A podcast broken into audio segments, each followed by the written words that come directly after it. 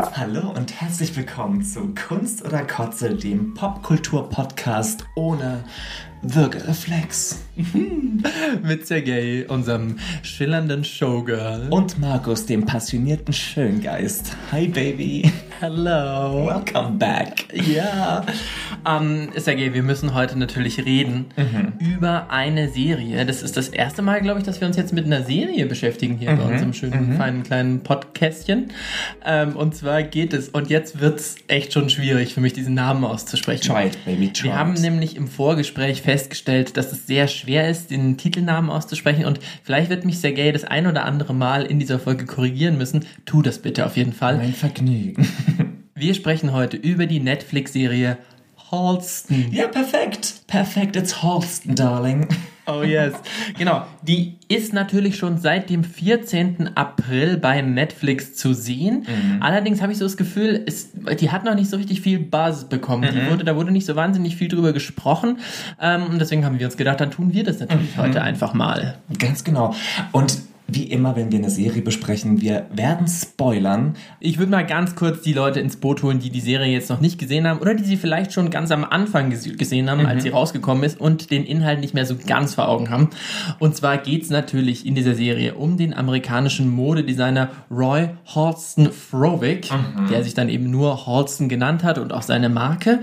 Und ähm, der wurde in den 60er und 70er Jahren so richtig groß. Äh, in den 80er Jahren ist dann seine Karriere so ein bisschen ins Stocken geraten. Und ja, die Serie ähm, fasst mal so in fünf Folgen seinen Aufstieg zusammen, wie er so sein Empire aufgebaut hat. Nämlich äh, angefangen mit als Hutmacher und hat dann Hüte gemacht für Jackie Kennedy. Ähm, später hat er noch Kleidung designt und zum Beispiel auch Parfüm und auch solche Sachen wie Koffer. Also ganz, ganz unterschiedliche Alles. Sachen. Der Harald Klöckler der 60er Jahre.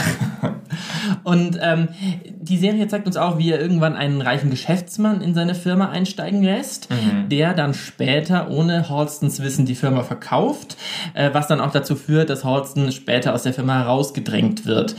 Und gleichzeitig wird uns natürlich auch von Halstons Privatleben erzählt, seiner ersten größeren Beziehung zu Ed, die aber dann daran scheitert, dass Halston sich nur schwer binden kann.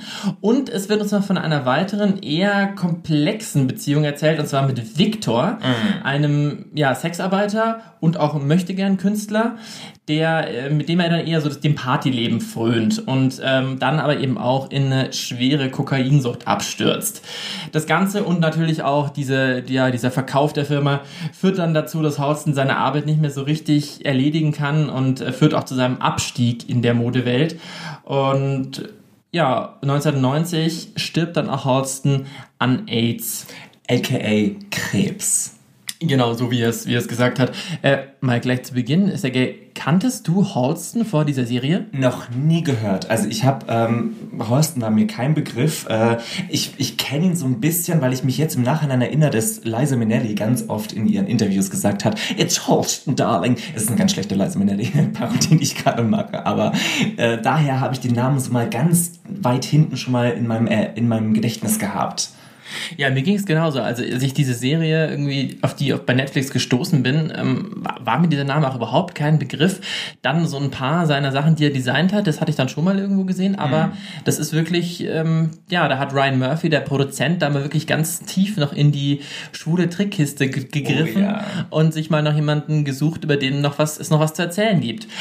Apropos Ryan Murphy, Markus, den kennt man ja als den queeren Filme, TV-Macher, Netflix-Macher. Ne? Man hat ja ganz viele Sachen schon von ihm gesehen. Also ich glaube, die meisten kennen Glee oder American Horror Story, Pose natürlich. Genau, also Ryan Murphy gilt ja mittlerweile als mächtigster Mann im modernen Fernsehen. Und äh, ja, wie du schon gesagt hast, er hat natürlich so einen Mega-Deal mit Netflix, um da irgendwie ganz viele Serien, Filme und andere Formate irgendwie zu entwickeln. raushauen zu können. Also der haut ja wirklich raus. Also es gibt ja, glaube ich, kein Jahr, in dem Ryan Murphy nicht zwei, drei Sachen raushaut, ne? Und ähm, Ryan Murphy ist natürlich auch inhaltlich verantwortlich für so einen ganz bestimmten ähm, Shift im, im, im, im Casting. Und zwar ähm, macht er ein ganz inklusives Casting und halt auch ähm, Storytelling, ähm, indem er nämlich marginalisierte Gruppen in den Massenmedien in den Vordergrund stellt. Mhm. Also der hat auch tatsächlich irgendwie, und es ist ja auch so ein bisschen die große Netflix-Agenda, die finde ich so in den letzten Jahren äh, klar wird, der hat dafür gesorgt, dass über andere Menschen, über die früher keine Geschichten erzählt wurden, jetzt Geschichten erzählt werden. Mhm. Zum Beispiel eben, wie du auch schon gesagt hast, natürlich Pose. Und ähm, ja, er ist natürlich eben auch selbst schwul und äh, deswegen ist es natürlich für ihn ein ganz großes Anliegen, ähm, über ja die queere Community, aber auch andere ja eher kleinere Communities Geschichten zu erzählen. Mhm. Ich finde, bei ihm ist das alles immer so ein bisschen auf Hochglanz poliert. Ja, aber das mag ich total, Markus. Also das will ich sehen. Da wollte ich dich immer fragen, wie findest du denn Ryan Murphy so generell? Weißt du so, also ich mag hier seinen Style total gerne, weil das irgendwie spricht mich total an. Weißt du, dieses bisschen überdramatisierte, dieses bisschen ähm, Technicolor tatsächlich, weißt du, es erinnert mich an diese alten Technicolor-Filme. Und auch natürlich, er hat eine gute Komposition mit so Filmschnitten und, und ein bisschen überdramatisiert. Das liebe ich, ja. Ja, ich mag das auch. Also er hat auf jeden Fall einen ganz klaren Stil. Es ist natürlich, wenn man mal so ein bisschen was Dreckiges, was, was Imperfektes will, dann ist man bei ihm nicht an der richtigen Nö, Stelle. Aber das muss ja auch nicht immer sein. Also ich mag das ganz gerne. Ich finde halt, wo es ihm total gut gelungen ist, ist natürlich sowas wie Ratchet, mhm. die Serie, Hollywood, die Serie. Ja, oder auch Feud. Ich weiß nicht, ob du das gesehen hast. Das ist auch super, super. Da geht es um Joan Crawford und Betty Davis. Das, das ist halt immer sehr, ich glaube, so, so Period Pieces sind für ihn total richtig. Wie sie auch Halston 1 ist. Genau. Ich finde, wo es halt gar nicht funktioniert hat, war zum Beispiel The Prom. Also dieser Netflix-Film, auch mit Meryl Streep sogar, ja, der ja. finde ich, wo es nur so glatt und glamoury war. Das hat mir am Anfang ganz gut gefallen, aber irgendwann war da einfach nicht Nutzt genug. ab, ne? Ja, ja, ja, und dafür war nicht genug Substanz und Story dahinter. Der hat leider nicht so gut funktioniert, obwohl ich mich auf den besonders gefreut hatte. Aber äh, ja, im Großen und Ganzen bin ich schon auch ein Ryan Murphy-Fan, das kann man schon sagen. Und vor allem, was ich auch total toll finde bei Ryan Murphy, dass er immer wieder dieselben Schauspieler engagiert. Weißt du? Also er, er hat ja da quasi so wie so ein kleines Stadttheater und hat immer wieder dieselben Leute. Obwohl jetzt quasi Ian, oh, jetzt muss ich den Namen. Jetzt bin ich an der Rede. Genau. Ewan McGregor heißt er nämlich. Genau. Der ist ja, glaube ich, zum ersten Mal in die Ryan Murphy-Familie eingetreten als Schauspieler. Und der spielt natürlich den Halston. Mm. Sergej, wie findest du denn Ewan McGregor als Halston? Also ich habe mir ein paar Original-Interviews angeguckt von Horsten und ich muss sagen, der, der kann die Stimme extrem gut so hinbringen, dass es wirklich authentisch klingt. Ähm, mir ist er manchmal ein bisschen zu klischee-schwulig mit von, vom Gestus und Habitus, weißt du? Ähm, das könnte man vielleicht ein bisschen reduzieren, aber ich finde, er hat eine, er bringt eine ganz tolle Essenz raus von so einer, äh, von so einer Zerbrechlichkeit, von so einem verletzten Kind irgendwie, aber trotzdem auch noch mit so einer Arroganz und mit so einer Grandezza dazu. Also ich finde den auch wirklich ganz, ganz, ganz grandios. Ich sehe da schon im nächsten Jahr äh, den Golden Globe. Ja. Auf jeden Fall. Klingeln für Ewan McGregor. Was ich ganz besonders toll finde an Ewan McGregor ist, wie er diese Entwicklung spielt. Mhm. Denn diese Serie spielt ja, ich glaube, über drei Jahrzehnte und ähm, da findet natürlich eine unglaubliche Entwicklung in so einer Person statt und ich finde, die sehe ich total und das in fünf Episoden. Also mhm. ich finde, der hat da, man sieht da einfach handwerklich, macht Ewan McGregor das richtig gut und wie du schon gesagt hast, auch er, er ahmt diese Stimme so ein bisschen nach. Dieses und Nasale, ne? Also Horst hat ja so eine ganz krass nasale Stimme gehabt. Und äh, so Stimmen nachahmen ist ja so im, im Schauspiel so ein bisschen schwierig, mm. weil es halt schnell so was Nummernmäßiges bekommt. Und es kann halt sehr schnell sehr platt oder sehr äh, klischeehaft äh, werden. Und sehr äußerlich. Und dann genau. ist es, man ist es nicht echt und man fühlt es nicht so richtig. Mm. Und das funktioniert bei ihm aber auch total. Und ich finde auch, man merkt an seiner Körperlichkeit, an seinem Körper, wie er sich bewegt, dass er wirklich diesen Halston echt verkörpert. Mm. Äh, der hat ihn wirklich durchdrungen, der hat ihn sich angezogen, habe ich so das Gefühl. Und ähm, dann geht's immer wieder so Momente, wo er, wo, wo es bricht, wo, wo diese mhm. Fassade von Halston, die er so wunderbar spielt, mhm. bricht und man irgendwie so diese sieht. Diese Verletzlichkeit sieht und dieses, ja, dieses, dieses geschlagene Kind tatsächlich. Genau, und dann bügelt er da aber ganz schnell wieder drüber mhm. und geht wieder mit dieser Künstlichkeit, die Halston ja offenbar so an sich gehabt haben muss, die er sich ja so als, als Maske aufgesetzt mhm. hat, der echte jetzt, die hat sich Ewan McGregor auch total angeeignet und nutzt sie dann auch total, um gleich wieder drüber zu gehen über so mhm. emotionale Momente und ähm, ja, das finde ich einfach eine unglaubliche Leistung. Also das habe ich wirklich schon lange nicht mehr so eine tolle Leistung, gerade auch in so einer Netflix-Fernsehserie gesehen. Auf jeden Fall, auf jeden Fall. Das ist für mich wirklich hohe, hohe Kunst. Dann wie fandest du denn Krista Rodriguez, die Liza Minnelli verkörpert hat? Genau, denn Liza Minnelli kommt ja in der Serie vor, weil äh, Halston ja gut Best Friends mit Liza ist. Also ohne Scheiß, wer das sagen kann, dass Liza Minnelli seine beste, äh, die beste Freundin ist, ne? Also by the way, ein kurzer Exkurs zu Liza Minnelli.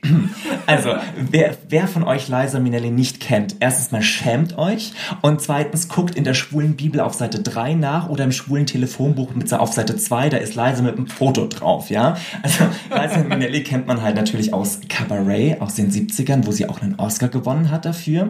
Und ähm, sie ist natürlich auch die Tochter von Judy Garland. Ich finde, das sagt alles aus, ja. Ähm, Liza hat, glaube ich, auch ein bewegtes Leben gehabt mit Drogen- und Alkoholexzessen, war auch, glaube ich, das ein oder andere Mal in der Betty Ford Klinik und aber she's still kicking, she, sie, für, sie tritt immer noch auf und ich glaube, der geht's richtig gut. Aber ich merke jetzt schon so raus, dass du Liza Minnelli ganz gut findest. Aber was ist es denn so genau an Liza Minnelli? Warum ist die so ein Gay-Icon und warum findest du die so gut? Warum spricht die dich so an? Ich liebe Liza Minnelli, because, weil sie einfach bigger than life ist. Weißt du, sie ist Camp, aber auf einer ganz natürlichen Weise. Sie setzt sich da nicht drauf, sondern sie ist einfach größer. Weißt du, sie braucht mehr Platz, sie hat einfach mehr Power. Und das ist, glaube ich, auch, was Leute total bewundern oder auch vielleicht wir schwule Jungs total bewundern, weil es einfach, einfach eine Person ist, die alles raushaut, was sie hat an Emotionen, an Gefühl, an Energie. Und das macht sie immer noch bis ins hohe Alter. Das finde ich auch total. Also ich glaube, du bist noch ein viel größerer Liza Minnelli-Fan als ich, aber ich erinnere mich auch noch, als ich das allererste Mal Cabaret gesehen habe, mhm. vor, weiß ich gar nicht, so fünf, sechs Jahren oder so der Film ist von 73 und sie hat da so eine frische Spielweise. Das wirkt so modern, wie sie diese Figur da spielt. Ähm, das ist unglaublich. Also wer diesen Film noch nicht gesehen hat, unbedingt angucken. Cabaret. Und das, ja, und ich, seitdem bin ich auch tatsächlich irgendwie ein Liza Minnelli Fan. Total, ja. Ist schon einfach toll, das muss man einfach sagen. Und um nochmal jetzt auf ähm, Krista Rodriguez zurückzukommen, die ja Liza Minnelli gespielt hat. Ich finde auch die macht das ganz, ganz, ganz toll. Ja, also ich finde sie nicht schlecht. Sie ist natürlich keine Liza. Natürlich nicht. Aber wer ist es schon? Aber sie macht es nicht schlecht. Also es gibt gleich in der ersten Folge einen Auftritt von Liza Minnelli, den natürlich Krista Rodriguez spielt, bei dem Halston dann zuschaut und ähm, dem hat man wirklich richtig viel Raum gegeben. Mhm. Also sie performt da wirklich einen ganzen Song in voller Länge von Liza Minnelli. Da sieht man auch nochmal die Glee-Vergangenheit von Ryan Murphy. und ich, also ich muss sagen, ich liebe das, wie sie das macht. Ich habe mir auch nochmal ähm, ein YouTube-Video angeschaut von einem Originalauftritt von Liza und du wirst mir jetzt gleich schlagen, aber ich fand Krista ehrlich gesagt in der Serie fast ein bisschen besser als die echte Liza. Fuck you, Markus, das kannst du nicht sagen. Stimmlich kein Vergleich. Sie macht es nicht schlecht, aber also ich finde, sie trifft die Essenz von Liza ganz gut. Aber sie ist nicht Liza Minnelli. Aber ja, ja, okay, na, den, den gebe ich dir tatsächlich. Den ich aber auch noch ganz, ganz toll fand, ist äh, ganz kurz äh, Vera Farmiga. Die kennt man aus äh, Conjuring, aus den Conjuring-Filmen. Die spielt eine Parfüm Frau, eine Frau, die Parfüme herstellt. Eine Parfümöse. das ist ein gutes Wort. Und äh, die war auf jeden Fall auch ganz, ganz toll. Die hat nur in einer Folge einen Auftritt, aber die war auf jeden Fall wirklich, wirklich toll. Die hat so eine Ruhe, so eine Schwere mitgebracht. Ganz, ganz toll. Mhm, ja, und ich möchte einmal noch mal ganz kurz über den, den Lover von Horsten sprechen, über Victor Hugo. Ähm, ich, der war so ein bezahlter Freund, mehr oder weniger, von Horsten. Und ähm, da wollte ich dich auch nochmal fragen, Markus, eine ganz persönliche Frage gleich am Anfang. Ähm, sag mal, könntest du dir vorstellen, für Liebe irgendwann zu bezahlen? Uh, das ist halt wirklich eine tiefe Frage, aber also ich glaube aktuell nicht. Aber wenn ich mir jetzt vorstelle, man ist irgendwie ein älterer Herr und ähm, ich meine, das Ziel wäre natürlich vielleicht nicht allein zu sein, aber man ist im Alter vielleicht tatsächlich irgendwie auch alleine, aus welchen Gründen auch immer. Da würde ich jetzt niemals nie sagen, tatsächlich, denn du weißt nicht, wo du im Alter vielleicht irgendwie auch mal so noch eine, ja, Kontakte dir halt suchst und irgendwie noch ein bisschen was zu spüren. Also ich würde es auf jeden Fall vermeiden, solange es geht. Aber ich, ja, ich würde da nicht so vermessen sein und zu sagen, ich würde niemals in die Situation kommen. Und ja, du? Ja, mir geht's ganz genauso. Wenn das, wenn das Gesicht mal weg ist, wer weiß, wer weiß. Und sag niemals nie, ne? Ja, und dann müssen wir natürlich jetzt mal über die Story reden. Wir haben ja schon ähm, mal ein bisschen gerade zusammengefasst, um was es so grob geht. Aber ähm, ja, Sergej, was sind denn irgendwie so Sachen in der Story, die dich die dich irgendwie fasziniert haben? Was hat dich angesprochen? Gibt es irgendwie Szenen, die dich besonders beschäftigt haben an der, in der Serie? Also ich mag so generell diesen Stil der Serie. Also ich mag irgendwie diese, diese, diese Dekadenz, weißt du, diese, diese Größe, dieses Bigger than Life, dieser, dieser Alkohol- oder auch Drogenkonsum, ich mag das irgendwie, ich mag diesen Vibe davon, weißt du? Und ähm, ich mag natürlich auch wie die Geschichte aufgebaut worden ist, dass man wirklich bei der Kindheit von Horsten anfängt, weißt du, ganz kla klassisch, fast schon klischeehaft, dass ein, weißt du, geschlagenes Kind und sowas äh, arbeitet sich raus, ne, aus, aus einem gewissen Milieu zum Superreichen. Also das ist so ein amerikanischer Traum. Also das finde ich irgendwie als Opener gar nicht mal so schlecht. Ja, da hast du jetzt gerade schon was gesagt, so diese, dieses klassische Ding von ein, ein, ein Kind, das irgendwie ein geschlagenes Kind oder auch sozial nicht so gut gestelltes Kind arbeitet sich dann im Erwachsenenleben zu etwas hin, so der amerikanische Traum. Da muss ich ja sagen, das ist natürlich so ein bisschen die klassische Geschichte und da habe ich, ist für mich eher ein Punkt, den ich nicht so gut finde. Denn ähm, ja, wenn es halt bei Holston mhm. auch so war, dann kann man das natürlich auch nicht groß anders erzählen. Allerdings, ich vermisse da jetzt in der Serie so ein bisschen einen besonderen Zugriff auf diese klassische Geschichte. Es ist halt wirklich so die klassische Dramaturgie, die klassische Dramaturgie auch einer Künstlerbiografie. Glaubst du, dass es ein bisschen so eine Legende auch ist, dass es ein bisschen gefaked auch ist, oder? Naja, bei Holston, wie, wir, wie der uns in der Serie dargestellt wird, könnte ich mir schon vorstellen, dass er auch seine ein, eigene Biografie so ein bisschen frisiert hat. Mm, ja, glaube ich auch, ja. Aber ähm, ja, mir geht es da jetzt auch so ein bisschen halt auch um, um die Art und Weise, wie das halt von, den, von Ryan Murphy oder auch von dem Regisseur ähm, erzählt wird, dass wenn der halt sieht, er hat da jetzt irgendwie so eine klassische Story, dass man sich auch mal überlegt, wie erzähle ich denn so eine klassische Story auch mal anders mhm. und eben nicht einfach von A nach B mit noch so ein paar Rückblenden. Ähm, das, das hätte ich mir gewünscht, dass man da so ein bisschen individueller zugreift. Auf der anderen Seite ist es halt auch einfach ganz, ganz klassisches amerikanisches Erzählkino oder mhm. Erzählfernsehen in dem Fall. Und es hat natürlich seine Qualität. Es ist natürlich, ja, hochklassig. Und ich finde es dann aber halt auch ein bisschen schwierig, wie, ähm, wie man dann irgendwie so diese Entwicklung erzählt in diesen, von diesen 30 Jahren, um die sich dann irgendwie diese, diese Handlung dreht. Also, ähm, ich habe ja vorhin schon gesagt, Ewan McGregor spielt diese Entwicklung ganz toll, aber ich finde auch, ähm, ich finde dieses bei der Serie jetzt so ein bisschen schwierig nachzuvollziehen, wo ist der Moment, wo es gekippt ist zum mhm, Beispiel. Mhm. Also wenn wir jetzt eben denken an seine ersten Erfolge mit Jackie Kennedy, wo ist es dann, wir erfahren irgendwann, irgendwann kommen die Drogen rein und es ist so ein bisschen, es bleibt so ein bisschen diffus. Also was mhm. jetzt wirklich der Moment war oder was, was die, die, die einzelnen Personen waren, äh, deretwegen es irgendwie gekippt ist in seinem Leben. Und wahrscheinlich ist es auch ein bisschen schwer zu erzählen, weil das halt auch ein schleichender Prozess ist im echten Leben. Und dann ist es aber halt einfach immer so ein bisschen schwer, da so zuzugreifen, das ähm, halt auch als Zuschauer, das dann wirklich ja greifen zu können. Ich finde, Hast du ähm, Rocketman gesehen, dieses mm -mm. Biopic über Elton John? Nee, das, ah, nee, ich habe nicht, ich habe hab ihn nicht gesehen. Ja. Oder Bohemian Rhapsody? Mm ja, das habe ich gesehen, ja. Mhm. Genau, da geht es natürlich um Freddie Mercury. Und ich finde, das sind ja auch beides so klassische Künstlerbiografien. Mhm. Die haben ja auch eine ähnliche Geschichte: Aufstieg, Aufstieg, Aufstieg, Erfolg, Erfolg, Erfolg. Und dann Fall. Ja. Genau, irgendwann kommen die Drogen oder Erfolg wird zu viel. Und meistens endet es halt mit dem Tod oder in dem Fall von Elton John glücklicherweise, dass man nochmal irgendwie die Kurve gekriegt hat, gerade so, aber es mhm. war halt kurz davor. Und diese Filme, finde ich, haben ein ähnliches Problem, dass ich da, ich gehe am Ende raus und war super entertained, aber ich kann trotzdem es fällt mir schwer, es zu greifen. Mhm. Es ist, es, ja, es fällt mir schwer, ganz klar zu machen, was ist denn jetzt schiefgelaufen in, in dem Leben und was ist, was ist irgendwie gut gelaufen da ja, das, mhm. das, das, das, fällt mir ein bisschen schwer, mhm. das dann irgendwie einordnen zu können. Ich mochte diese eine Einstellung wahnsinnig, wo die alle im Flieger sitzen und eine fette, fette Flugzeugparty schmeißen und Liza Minnelli sitzt quasi im Flugzeug und erzählt so Anekdoten und ich musste auch so ein bisschen dran denken, ähm, wenn sie Interviews gibt, ne, dann, dann schmeißt sie immer mit, mit krassen Namen um sich und das finde ich highly entertaining und auch, glaube ich, sehr, sehr gut projekt, äh, geschrieben von, von den MacherInnen.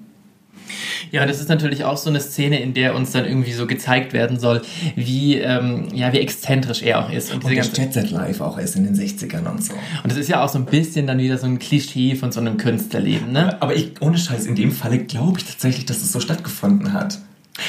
Ja, das kann ich mir auch gut vorstellen. Aber dieses Klischee von, ja, sie können schlecht mit Geld umgehen, das ist so ein bisschen Genie und Wahnsinn auf einmal, viel Party, viel Sex. Well, relatable content, Markus.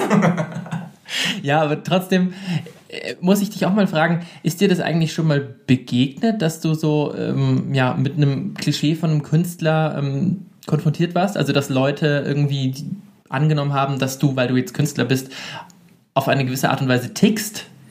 Ähm, ja, und ich glaube, manche Leute sind dann relativ ähm, äh, enttäuscht, glaube ich, wenn es dann nicht so krass ist, äh, wie sie sich das vielleicht aus den Filmen oder aus, aus Fernsehsendungen vorgestellt haben. Tatsächlich ist mir ganz, ganz kurzem erst wieder passiert, dass ähm, ich jemanden kennengelernt habe und äh, diese Person dann meinte, ja, aber du wirkst ja gar nicht wie ein, wie ein, wie ein Schauspieler eigentlich oder wie ein Künstler. Oh Gott, was denn sonst? Wie denn sonst? Hat, hat, er, dich, hat er dir das gesagt? Nee, ähm, also sie meinte dann, äh, ja, du bist ja gar nicht, die sind ja normalerweise so eine Mischung aus arrogant und selbstverliebt. Das bist du ja gar nicht. Süß, da kannte sie dich aber noch nicht so gut. Aber es wäre ja schlimmer gewesen, wenn sie gesagt hätte, du wirkst wie so ein Bankkaufmann oder sowas.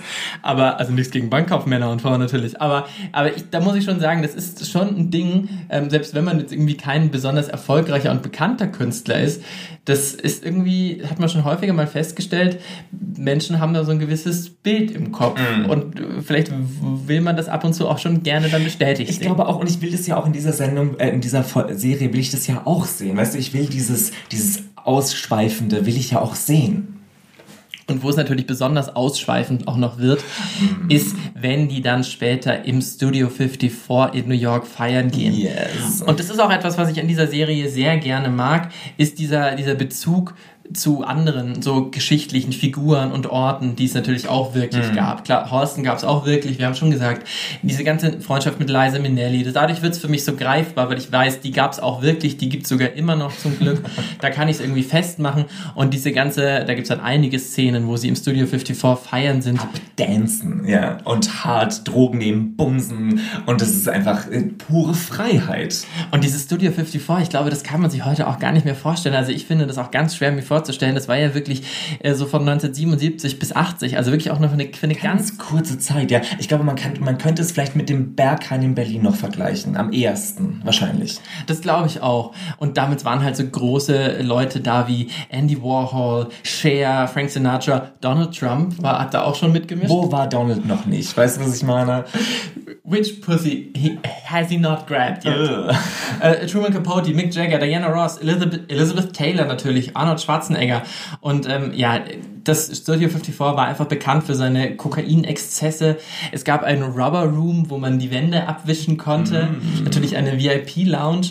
Und ähm, ja, also das Motto des Clubs war einfach Sex, Drugs und Rock'n'Roll und es sollte auch ein Ort, dafür war es auch gedacht, ein Ort der sexuellen und auch der Drogenausschweifungen einfach sein. Und ich glaube, es war trotzdem auch so ein geschützter Raum, ne? weil da kam relativ wenig raus tatsächlich, ne? Von den Stars und so. Ich glaube jetzt auch eher erst zum Nachhinein, so die Legenden mm. und ähm, auch nachdem die, die Chefs dann irgendwie wegen Steuerhinterziehung im, im Gefängnis gelandet sind und es dann auch schließen musste. Ich glaube, danach kam dann so einiges raus. Und das fand ich auch richtig, richtig heftig. In der, in der Serie wird darüber gesprochen, dass da auch ein Mädchen quasi im Lüftungsschacht stecken geblieben ist, weil sie quasi in, in den Club rein wollte und da drin gestorben ist. Wo ich mir auch gedacht habe, fuck, das muss ein schlimmer Tod sein. Weißt du, wenn du total schick angezogen bist, dich ins Studio 54 ein, äh, einschleichen willst und stirbst einfach äh, im Lüf Lüftungsschacht. Furchtbar. Das fand ich auch sehr, sehr eindring eindringlich erzählt, um damit und damit irgendwie auch so diese Intensität dieser Zeit und von dem, was sie da erlebt haben, ähm, zu vermitteln, fand ich das ein wahnsinnig gutes Mittel. Und die beste Punchline war, dass das verstorbene Mädchen nicht Horsten anhatte, sondern Calvin Klein. Das ach, so lustig, so tragisch, aber so witzig. Ja, und Sergej, ich muss dich jetzt mal noch fragen, ähm, dieser Halston, magst du den eigentlich als Mensch? Magst du den als, als Hero dieser Geschichte? Ähm, also tatsächlich so wie er jetzt gezeichnet wurde, tatsächlich nicht. Also ich glaube, der war ein richtiges Arschloch. Der hat bestimmt was drauf gehabt, aber ich glaube, er hatte dann doch nicht so viel drauf, um so ähm, so arschig sein zu können. Er hat ja dann auch erst in, im Laufe der Serie wird er ja auch immer, ähm, immer arroganter, immer arschiger zu auch zu seinen Freunden und sagt, ich brauche euch alle nicht mehr, ähm, geht doch weg. Und ähm, er ist dann auch sehr, sehr einsam und er ist nur noch mit Leuten äh, umrundet, die er bezahlt, was ich unglaublich traurig finde. Und ich glaube, ich wäre auch nicht gerne mit ihm befreundet gewesen. Und das muss ich sagen, das finde ich total gut, weil es geht mir natürlich genauso. Ähm, der wird nicht als Held dargestellt. Ich finde, der ähm, ist für mich irgendwie so ein totaler Blender, also er ist irgendwie ein Genie, aber gleichzeitig nimmt er auch ganz auf die Ideen anderer und nennt sie seine eigenen. Total, total, ja. Und man sieht ihn halt auch, wie er zerfressen ist von Versagensängsten. Auch von Neid und sowas, weil er, er, er denkt ja auch, er ist das einzige Genie und alle anderen, die erfolgreich sind, die haben Glück gehabt, ne, oder wären nichts durch ihn. Und gleichzeitig, wenn es dann nicht klappt, verliert er sich in Selbstmitleid und lässt sich halt auch schnell ablenken von dem, was er eigentlich zu tun hat. Er ist halt auch wirklich wahnsinnig arrogant so und ja, und er ruht sich auch wahnsinnig schnell auf seinen Lorbeeren aus. Ne? Also das, es gibt ja auch eine Szene, die ist mir auch wahnsinnig im, im Gedächtnis geblieben. Ähm, es kamen Jeans auf, ne? Und ähm, ihm wurde angeboten, Jeans zu, ähm, äh, zu designen. Und er hat gemeint, nee, niemals. So, so, eine, so was Einfaches macht er nicht. Und dann aber ein halbes Jahr später hat er sich dann doch, wollte er sich doch entschließen, weil er keine Kohle mehr hatte. Und dann war aber dieses Zeitfenster schon zu. Wo ich mir auch denke, ja, Baby, weißt du, bleib, bleib, äh, bleib am Zahn der Zeit dran. Und das rechne ich dieser Serie halt total hoch an, dass die da ihn nicht idealisiert und ähm, ja, da einfach nur zeigt, was für ein Genie und wie toll er war, sondern dass die für mich da einen sehr, sehr echten Menschen mit wirklich auch ganz, ganz vielen schlechten Seiten zeigen mhm. und gleichzeitig lernt man ihn auch so ein bisschen lieben. Ähm, das finde ich wirklich, das macht die Serie ganz, ganz toll, weil dadurch kann ich es ernst nehmen. Dadurch ist es nicht nur ja ein überstilisiertes Biopic, sondern eine differenzierte und auch reflektierte Darstellung eines Menschen, der natürlich nicht einfach nur gut und toll war. Mhm, auf jeden Fall. Ja. Sergej, wie gefällt dir denn die Fashion, die wir von ihm sehen in der Serie? Yes, also Horsten gibt es ja immer noch. Ne? Also man kann die Marke Horsten immer noch kaufen, also die Klamotten von ihm. Er hat natürlich nicht mehr von ihm selbst gemacht. Also ich finde tatsächlich die, ich habe mir Fotos angeguckt aus den 60er, 70ern, da fand ich die irgendwie total fashionable, weil die ja irgendwie, ähm, äh, vor allem die Frauenkleider waren immer nur ganz, ganz äh, dünn zusammengenäht, ne? dass es quasi aussieht, als ob man nur so ein leichtes Tuch tragen würde. Er ist ja auch bekannt geworden, dadurch, dass Frauen keine BHs tragen sollten, wenn sie seine Kleider tragen. Ne? Ähm, ich muss sagen, ich habe mir jetzt auch noch ein paar Sachen angeguckt, die heute produziert werden, in ähnlichem Stil tatsächlich. Also viele Hosenanzüge, viele Ponchos und sowas. Aber aus heutiger Sicht sieht es tatsächlich ein bisschen omrig jetzt aus. Also ich glaube nicht, dass sich das, die Marke groß weiterentwickelt hat. Und auch das Parfum. Das Parfum kann man äh, auch noch kaufen in diesem geschwungenen Flakon. Was ja offenbar auch eine totale Revolution damals war, dieser neue geschwungene Flakon.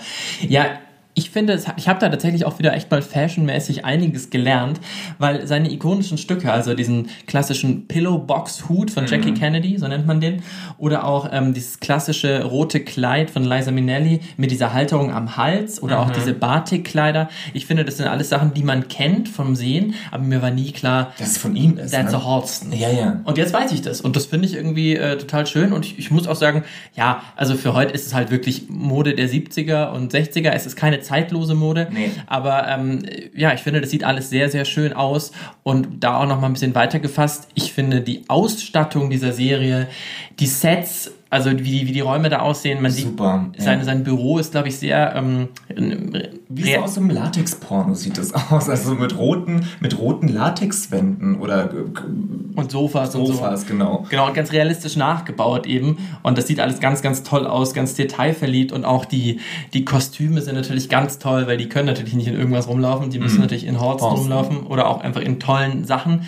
Eine Kleinigkeit noch ähm, zum Kostüm. Ich finde mhm. nämlich schön, dass ein Detail bei seinem Lover Victor, von dem wir schon gesprochen haben. Yes. Ähm, es wird ja häufiger auch davon gesprochen, dass er wohl sehr, sehr gut bestückt ist. Ja. Und oh, ist, ja, ja, ist ja aufgefallen, dass die, das Kostüm das auf jeden Fall auch unterstützt Betont hat. hat quasi. Also der hat, glaube ich, echt eine Banane in der Hose. Oh wow, so. ja, es kann gut sein. Ja, Horsten wurde ja auch unterstellt, dass er eine kleine Size Queen ist. ja, wenn man sich diesen Victor so anguckt, dann auf jeden Fall. Ja. Speaking of Size Queens, Sergej. Ähm, wir müssen da mal äh, langsam auch zum Ende kommen. Und da würde ich halt natürlich gerne von dir noch wissen, was für eine Größe, was für eine Size hat diese Serie für dich? Super Size? Ist es für dich Super Size Kunst oder ist es für dich eher Extra Small Kotze? Warum? Also, also Baby. Weißt du, Es hat geile Musik. Es ist Ryan Murphy. Es ist irgendwie eine schwule Story, wo gefickt wird, wo gekokst wird, wo es Partys sind, wo Liza Minnelli drin vorkommt, weißt du. Ähm, How could I resist? Das, mein schwules Herz schlägt da ganz, ganz hoch. Und ich muss sagen, Kunst, Kunst, Kunst. Und ich muss sagen, ich, ich glaube auch, dass es Emmys regnen wird. Ich habe ja schon so ein bisschen das die Dramaturgie, diese etwas sehr, sehr klassische Dramaturgie und sehr, sehr klassische Machart bemängelt. Aber ich muss trotzdem sagen, diese klassische Machart funktioniert halt auch einfach. Und es gibt noch ein Detail ganz am Schluss. Es gibt natürlich einen Abspann, ähm, wo nochmal so ein bisschen steht, was danach mit den einzigen, einzelnen Figuren passiert ist. Mhm. Und da steht dann als allerletztes, Halston died in 1990 and he never got his name back. Und ich dachte irgendwie im selben Moment, ja, jetzt hat er seinen Namen zurückbekommen. Denn ich finde, gerade in der letzten Folge leistet das diese Serie, nämlich diesem Designer seinen Namen zurückzugeben, den er eben vorher verkauft hatte und ähm, ihm damit auch ein Denkmal zu setzen. Und habe ich ja auch schon gesagt, ich finde, er wird nicht romantisiert und trotzdem setzt man ihm ein Denkmal. Ich finde diese Darstellung mit der, zu der, der Freundschaft zu Liza Minnelli ganz, ganz toll. Ähm, Kamera, Drehbuch haben wir gar nicht so genau darüber gesprochen, weil es einfach auch toll ist, es funktioniert mhm. einfach. Und ähm, also ich bin auch bei, bei Kunst und ich würde empfehlen, stellt euch doch mal jetzt in so einer warmen Sommernacht, wo ihr keinen Bock habt auf eine volle heiße Stadt, abends einfach mal euren Fernseher auf den Balkon, wenn ihr einen habt und schaut euch einfach mal vielleicht an zwei aufeinanderfolgenden Abenden diese fünf Folgen an, da kommt man ganz schnell durch und dann ist das, glaube ich, echt ja eine schöne Unterhaltung, die einen auch berührt ähm, die gut aussieht und mhm. die einfach Kunst ist. Voll. Aber was haltet ihr denn von Horsten? Schreibt uns doch einfach bei Kunst oder Kotze auf Instagram und uns würde wahnsinnig interessieren, wie es euch gefallen hat. Bis wir dann von euch hören, bleibt uns natürlich nur noch zu sagen, wenn es euch mal wieder hochkommt, einfach runterschlucken.